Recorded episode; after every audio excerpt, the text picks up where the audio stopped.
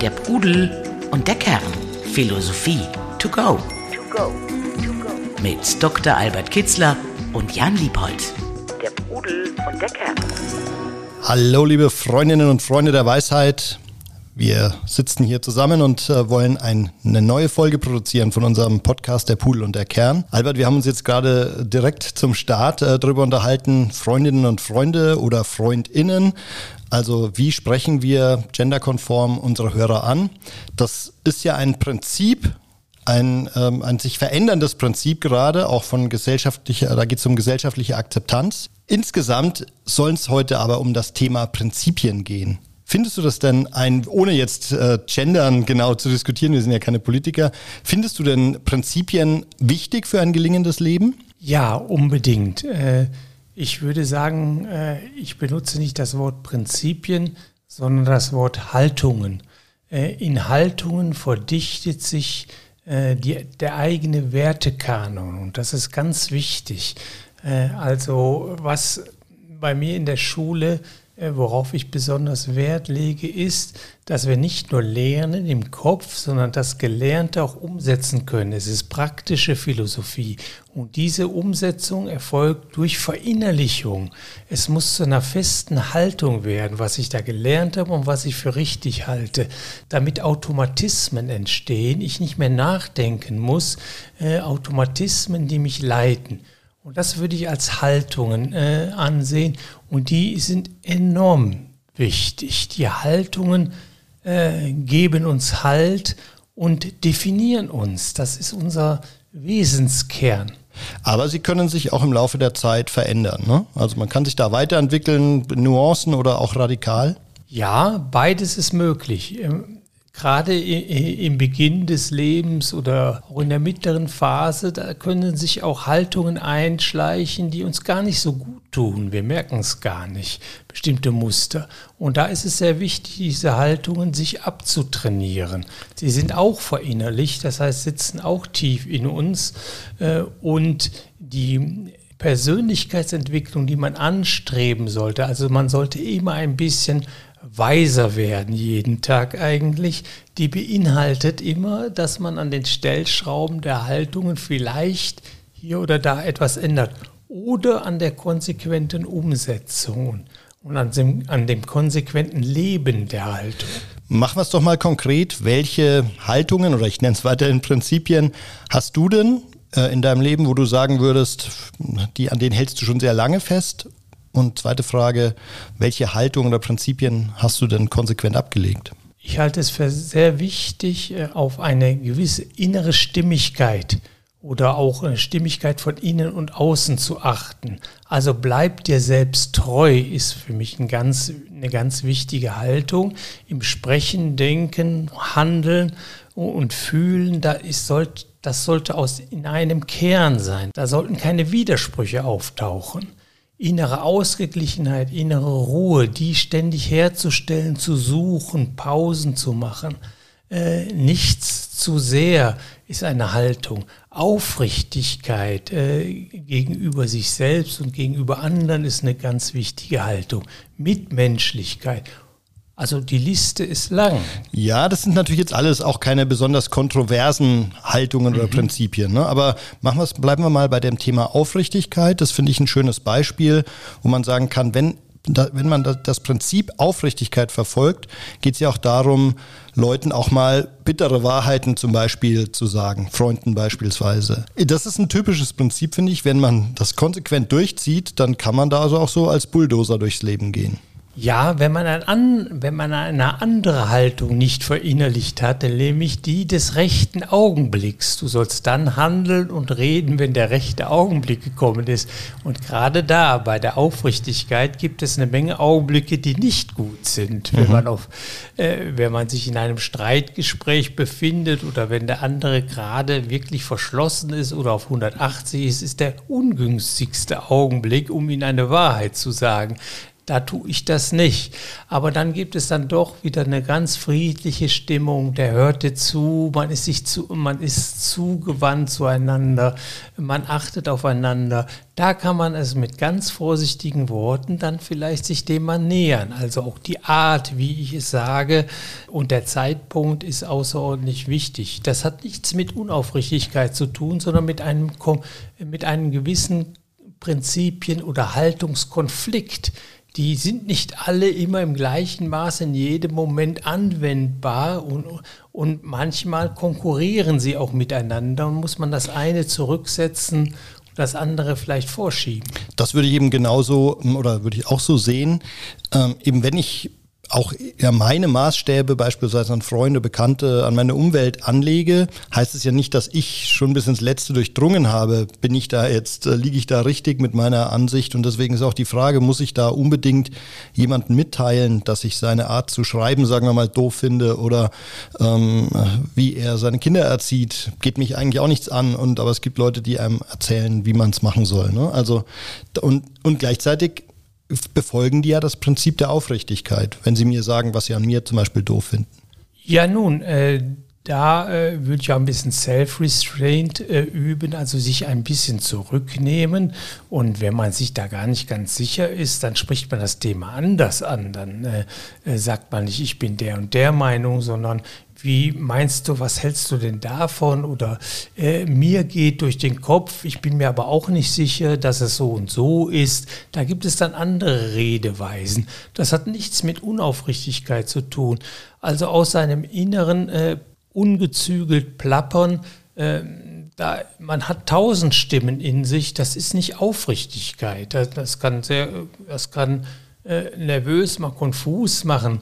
Äh, Im mitmenschlichen Bereich heißt das immer, dass meine Rede auch von dem Sein und dem Verständnishorizont des anderen ausgeht und sich dem anpassen muss. Sonst hat das überhaupt keinen Zweck.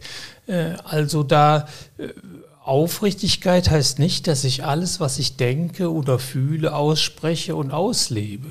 Eben, es ist ja vielleicht sogar ein, es sollte eher ein Prinzip sein, dass ich mir vielleicht äh, überdenke, ob ich bestimmte Themen überhaupt bis ins Letzte überblicke. Ne? Ja, richtig. Also ich, ich habe da ein Beispiel.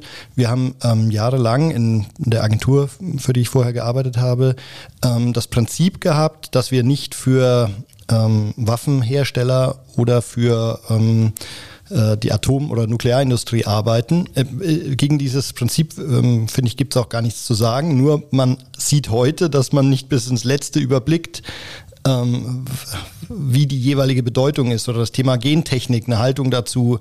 Ich ehrlich gesagt überblicke nicht, ob die Gentechnik gut oder schlecht ist, ob sie äh, Gefahr für die Umwelt ist auf der einen Seite oder ob sie eine Chance ist, beispielsweise das Hungerproblem irgendwann zu lösen. Ja, Haltungen haben auch Korrektive. Äh, also von Sokrates sagte man, er blieb sich immer gleich, im Gut wie im Bösen. Also er hatte Haltung ganz feste. Im gleichen Moment sagte dieser selbe äh, Sokrates, ich weiß, dass ich nichts weiß und dokumentierte damit, dass er ständig offen ist, seine bisherigen Meinungen zu revidieren, wenn er, wenn er ein besseres Argument hört. Und so sollte man es auch mit den eigenen Haltungen halten. Also man sollte sie kritisch hinterfragen und man sollte die Offenheit nicht verlieren, sie zu ändern, wenn man etwas Besseres erfährt. Das wäre Starrheit, das wäre äh, Abschottung. Äh, das muss unbedingt korrigiert werden. Nicht nur im Rahmen der Haltung, die ich habe. Ich sprach vorhin von den Konflikten, die es da geben kann. Das Prinzip, was über allem thront, ist beispielsweise ist auch Maß und Mitte. Alles in Maßen, also nichts zu sehr, also auch nicht eine Haltung auf Biegen und Brechen unbedingt durchführen. Das kann auch ein Fehler sein. Aber das andere ist, und das ist ganz zentral für eine äh, gelingende praktische Philosophie, für gelingende äh, mitmenschliche Beziehungen, für ein gelingendes durch das Leben gehen, ist eine grundsätzliche Offenheit Neugier und Bereitschaft, sich anrühren zu lassen, neue Argumente zu hören und möglicherweise die alten dann auch über Bord zu schmeißen, weil man erkennt, das ist besser so. Und das ist immer mit einer Korrektur der Haltungen verbunden. Ja, genau das. Ähm, ist ja auch so diese Weichheit, von der wir, ich glaube, bei in der Konfuzius-Folge schon mal gesprochen haben. Ne? Also einerseits bambusartig stabil zu sein in seinen Grundwerten, aber gleichzeitig flexibel, wenn man merkt, ähm, ich muss da nachjustieren in meiner Haltung oder in meinem Wissen. In der Tat ist das ein ganz wichtiger chinesischer Gedanke, den wir auch heute übrigens in der Politik noch sehen. Du hörst von den Chinesen selten was, ne? aber sie sind präsent und sie sind eine Weltmacht. Aber guck mal, wo die eingreifen. Sag mir mal, wo die da mitmischen, so etwa wie die Amerikaner da sind manchmal in Afghanistan oder in Bagdad das hast du von den Chinesen gar nicht gehört. Da ist das alte äh, Prinzip des Laoze, das Weiche siegt immer das Weibliche, äh, mal das Weibliche hervorzukehren. Das Weibliche siegt immer. Es ist wegen der Anpassungsfähigkeit. Äh, und auch Aristoteles hat schon äh, gesagt, von jeder Tugend gilt, wann, wo, in welchem Maße, wem gegenüber ich irgendetwas anwende. Das hängt immer von der Situation ab. Das heißt, es braucht da schon eine Weich Weichheit und die Bereitschaft, äh, etwas für die konkrete Situation Passendes äh, zu finden. Und das, äh, da sind häufig auch äh, in dieser Situation mehrere Werte im Spiel, die abgewogen werden müssen und wo Entscheidungen getroffen werden müssen. Deshalb ist ein gutes Leben oder die praktische Philosophie in ihrer konkreten Anwendung auch immer Lebenskunst.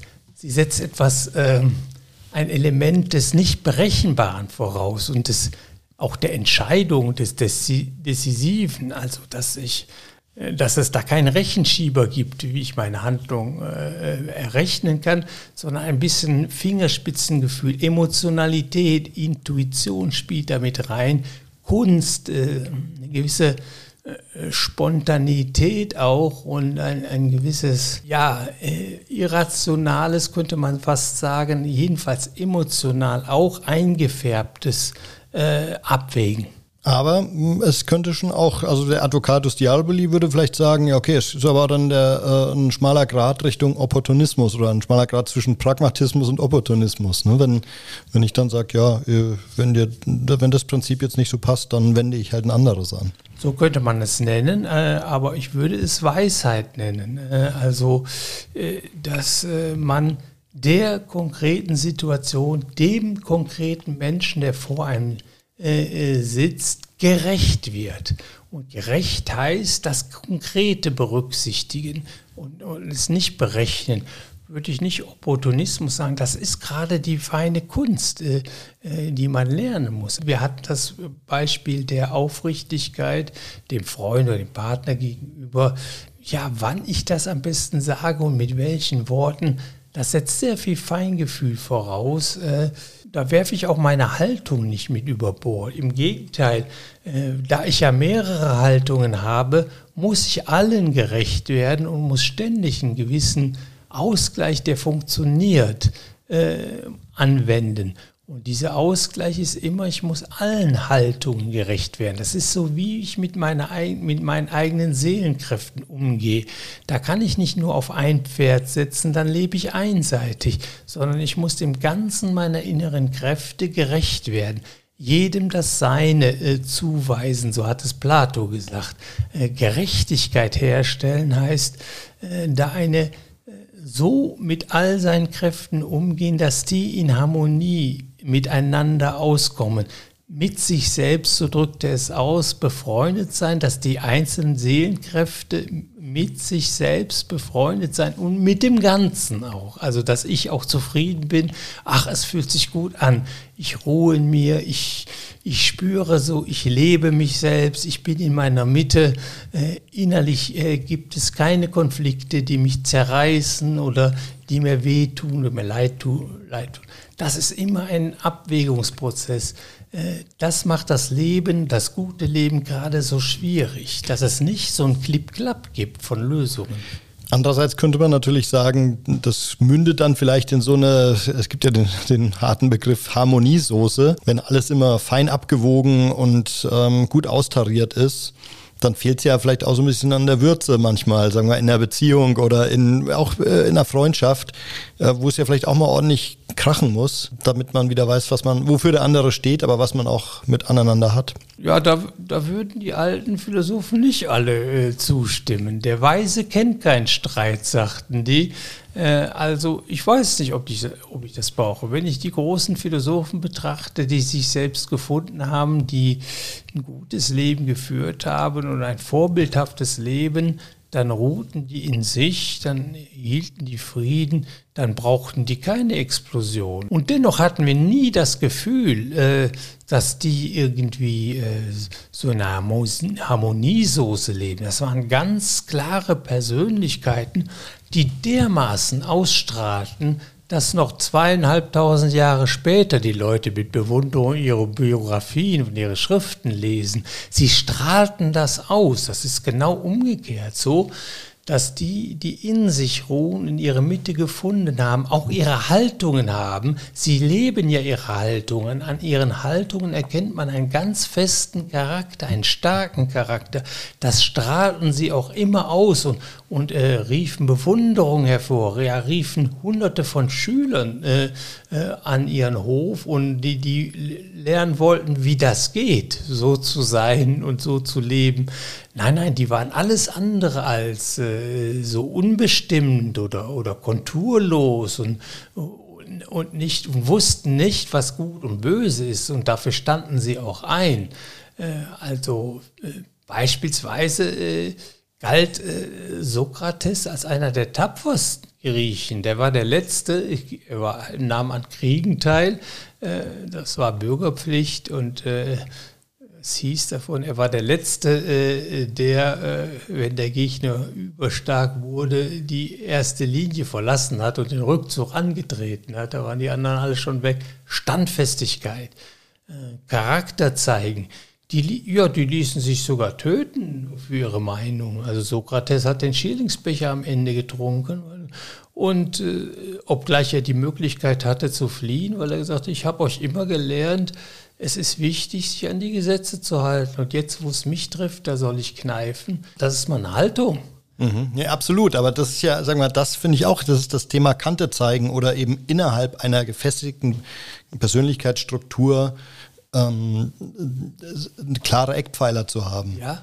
Und die sich vielleicht auch noch feinjustieren lassen, aber die an sich felsenfest stehen eben. Ne? Und äh, für mich klang das jetzt ansonsten alles so mm, extrem abgewogen, dass ich mich gefragt habe, wo kommt dann eben beispielsweise auch mal eine inhaltliche Auseinandersetzung her? Du hast mich verführt da in diese Ecke, weil du mich so in gewisse Aporien, das nennen wir Ausweglosigkeit geführt hast oder in solchen Interessenkonflikte, wo es nicht so einfach wird, das mit einer, mit einer klaren Haltung zu beantworten mhm. und zu sehen. Äh, wir hatten das Beispiel Aufrichtigkeit.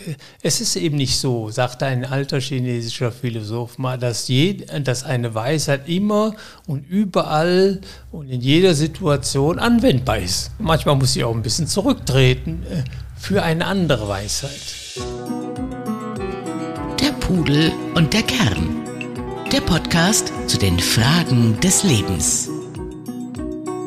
Kannst du noch mal einordnen, äh, wie sich das möglicherweise oder hat sich das im Lauf der Jahrhunderte verändert, die Haltung dazu? Ähm, oder kann man, zieht sich das durch von äh, Sokrates oder Konfuzius Sokrates bis hin zu, du hattest jetzt am Wochenende, glaube ich, ein Goethe-Seminar. Ähm, wie haben die das im Einzelnen so gesehen oder gehalten? Ja, Sie haben das weniger Haltungen genannt, sondern äh, Werte und äh, Ethik, ein Ethos, das Sie haben. Aber äh, es zieht sich durch die ganze Geschichte der Menschheit in Ost und West, dass die Entwicklung des Selbst zu einer stimmigen Einheit oder die Entwicklung der Persönlichkeit der Bildungsauftrag ist. Das ist Bildung.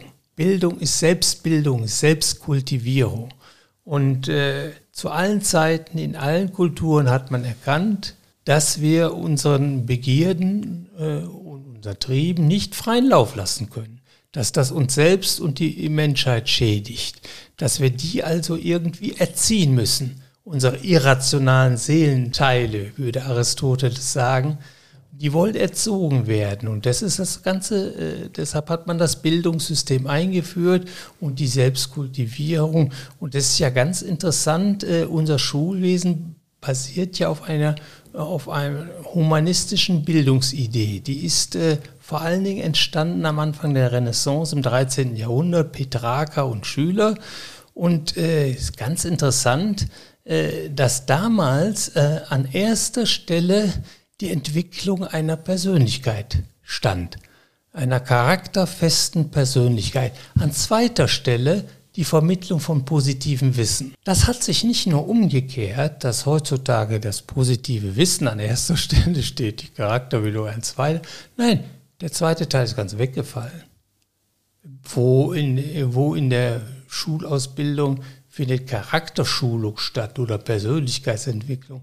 Das wird dann immer im Bereich, das muss man zu Hause machen oder äh, in der Kirche.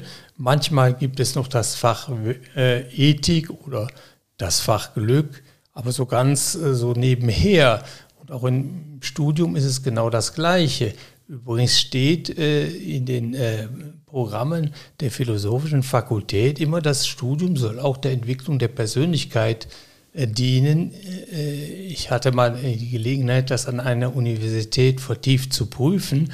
Aber als ich dann nachfragte, ja, und was machen Sie denn dafür? Dann hieß es, nee, das, wir, das machen wir hier nicht. Äh, das ist nur so eine Gedanke, das müssen die selbst machen. Das ist nicht Teil der akademischen Philosophie. Also auch da nicht Bestandteil der Bildung.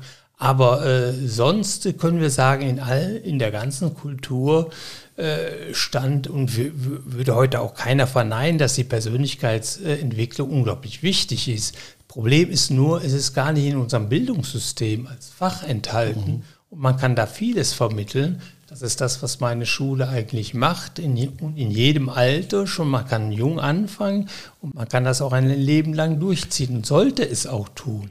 Deswegen ist äh, es ja sehr multidimensional. Ne? Also ich glaube, du könntest jetzt wahrscheinlich auch nicht sagen, was sind die fünf Prinzipien oder Haltungen, Werte, an die man sich ranarbeiten sollte. Oder gibt es da so eine Art Matrix, wo du sagen kannst, da ungefähr sollte man sich für ein gelingendes Leben einordnen und äh, einnorden? Ja, ein paar hatte ich ja schon genannt. Also es gibt sicherlich einige zentrale äh, Bausteine, die immer etwas übergeordnet oder eine hervorgehobene Stellung haben. Maß halten in allen Beispielen, seine Mitte wahren, Aufrichtigkeit, sich treu gegenüber bleiben, die Mitmenschlichkeit, die Gelassenheit als Ziel, die Seelenruhe als Ziel, auch ein glückliches Leben, äh, dass, dass man das anstrebt und die Wege dahin äh, kennenlernt.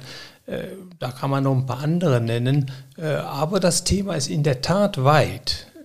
Also ich äh, gebe ja so täglich Worte der Weisheiten raus, wo ich äh, antike Zitate ein bisschen interpretiere, was sie für unser Leben bedeuten. Und die Stichwortliste, die ich da immer Woche für Woche abarbeite, also immer jede Woche hat ein Thema, äh, die Zahl der Stichworte beläuft sich etwa auf 110. Und das steht jeweils für eine Haltung, für einen Wert. Jetzt aktuell ist es, glaube ich, gerade Genügsamkeit, Duldsam, Duldsamkeit? Entsagung. Entsagung. Mhm. Ja, dass man auch Nein sagen kann, also dass man auch verzichten sollte und auch muss äh, und dass man damit klarkommen muss. Also 110 Stichworte, mit denen ich eigentlich äh, das Potpourri der wichtigen Aspekte der guten Lebensführung äh, ja, gliedere oder unterordne ganz nah am Leben, an der konkreten Lebenssituation. Mhm. Okay, aber jetzt hast du das äh, Beispiel Entsagung mal mit reingebracht.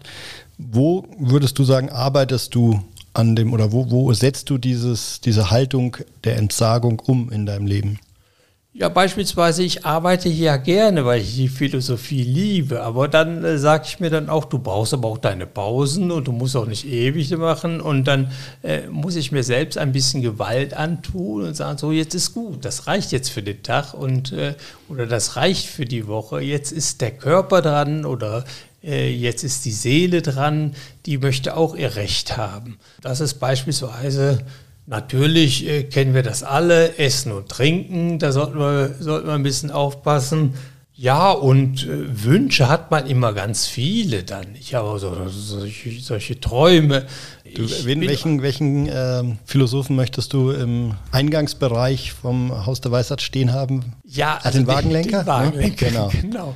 Also es ist kein Philosoph, sondern ist eine, eine, eine griechische Bronze, mhm. eine von sieben Originalbronzen, die man in Delphi gefunden hatte.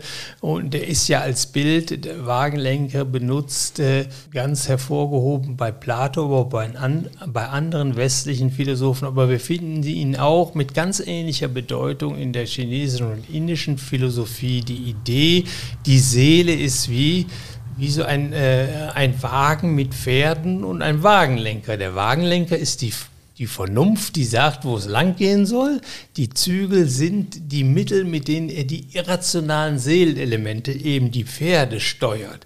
Aber die Pferde müssen betreut werden, sprich die Seele muss, mit der Seele muss man sich beschäftigen, man muss wissen den Charakter der Pferde, das heißt den Charakter der Seelenkräfte. Und da gibt es welche, die sehr, sehr dominant sein wollen, die muss man ein bisschen zügeln. Und welche, die ein bisschen träge sind, die muss man ein bisschen antreiben mit dem Ziel, dass alle vier Pferde im Gleichschritt laufen und vor allen Dingen den eigenen Befehlen äh, gehorchen. Das heißt also nicht wild äh, dahin laufen, wo sie hinstreben wollen, sondern wo ich als Vernunft, ich als Mensch sage, ich möchte so leben, also müssen wir die Richtung wählen und dann müssen die Pferde auch reagieren. Das ist so ein Bild der Selbstkultivierung, aber auch der Selbstbeherrschung. Mhm. Äh, und Passt ja jetzt ganz gut zu unserem Thema. Ich kam jetzt eben nur drauf, ähm, weil du mir erzählt hast, dass du davon träumst, dass du eines Tages diese so. Originalstatue äh, des Wagenlenkers, ich glaube aus, ähm, aus einem Museum oder von einem äh, Zulieferer eines Museums gerne im Haus der Weisheit hättest. Und wenn du das Prinzip der Entsagung leben wolltest, jetzt ist jetzt die Frage, ja, nee, die Frage habe ich am Wochenende beant beantwortet bei einem Webseminar, wo die Rede darauf gab und ich, den, äh, und ich voller Stolz den Teilnehmern das äh, wenigstens mal auf dem Plakat den originalen Wagenlenker zeigte und erzählte ihnen die Geschichte, dass ich den, äh, dass man den kaufen kann in Originalgröße im Museum von Athen, wo, mhm. er, wo er mir begegnet ist, äh, das aber viel Geld kostet, dass ich erst noch sammeln muss und der Transport ist auch nicht billig. Und ich sagte denen also, ich habe ja so einen Förderkreis, beim nächsten, bei der nächsten Mitgliederversammlung werde ich das vorstellen, das Projekt und sammeln gehen. Und wenn es klappt, da freue ich mich und dann wird das Haus der Weisheit vollendet. Aber ich kann auch damit leben, wenn der nie unser Haus betritt, der Wagenlenker, daran mhm. soll es nicht scheitern. Also äh, ich, dieses Bewusstsein habe ich immer, das ist auch eine Haltung, immer loslassen zu können. Das äußere Dinge muss man nicht haben. Aber Wünsche darf man sehr wohl haben. Man mhm. soll auch für arbeiten. Vielleicht steht er auch irgendwann mal da. Ich gehe davon aus, dass er irgendwann mal da steht. Aber mir bricht auch keinen Zacken außer Krone, wenn er da nicht steht. Äh, das ist nicht das Wesentliche. Okay. Wesentlich ist der Geist im Hause, der herrscht. Okay, also ich fasse mal für mich zusammen. Und so wirkst du ja eben auch schon nach einer ganzen Weile auf mich, dass du ein, einerseits ein wirklich prinzipientreuer oder eben ein Mann mit Haltungen bist aber der eben auch gleichzeitig reflektieren kann, wo diese Haltung Sinn macht und wie er die Haltung so sinnvoll in sein Leben und in das Leben anderer oder dich umgebender Menschen integriert. Ist es das ungefähr? Ja, unbedingt. Haltungen sind eigentlich der Kompass. Ich spreche nur von einer Haltung, wenn ich auch einen Wert auch lebe. Mhm. Sonst ist das noch gar keine verinnerlichte mhm. Haltung, sondern das ist eine ich gute muss Theorie. erst noch äh, mhm. Äh, verinnerlichen. Ja. Der Pudel und der Kern. Philosophie to go. Literatur. Literatur. Gut, Albert, da wir auch ähm, das Prinzip haben, dass wir nicht allzu viel länger als 30 Minuten unsere äh, jeweiligen Folgen gestalten wollen, ähm, würde ich sagen, ähm, wir haben das Thema zumindest gut gestreift, gut ähm, andiskutiert. Ich glaube, es zieht sich ja auch durch ähm, fast alle anderen Themen, wenn man es eben weniger als rein als Prinzip, sondern eben als Haltung oder als Wertesystem begreift. Ähm, noch die Abschlussempfehlung von dir, welchen, welchen Philosophen, vielleicht mit welchem Werk äh, eines Philosophen sollte man sich beschäftigen, wenn man da etwas tiefer einsteigen möchte? Äh, da fällt mir eigentlich äh, am besten die Biografie des Sokrates. Die schwebt mir bis heute, nach 50 Jahren, immer noch vor, als äh, als verinnerlichte Haltung eines Philosophen, eines mhm. philosophischen Lebens. Also der hat ja nicht selbst geschrieben, deshalb eine Biografie des Sokrates dann weiß man, was Haltung ist, was Persönlichkeit ist, was ein Philosoph ist. Verlinken wir äh, in den Show Notes. Ansonsten noch der Hinweis, die Worte der Weisheit, die du, von denen du gerade auch gesprochen hast, die gibt es jetzt auch bei äh, pudel-kern.com, ähm, werden sozusagen auf deiner Seite und auch äh, auf der, jetzt seit neuestem auf unserer Podcast-Seite gespiegelt. Ähm, also schaut euch das gerne mal an. Genauso gut gerne mal in die Show Notes reinschauen und schaltet beim nächsten Mal wieder rein bei der Pudel und der Kern. Danke, Albert. Danke, Jan. Danke euch und ciao, ciao. Tschüss.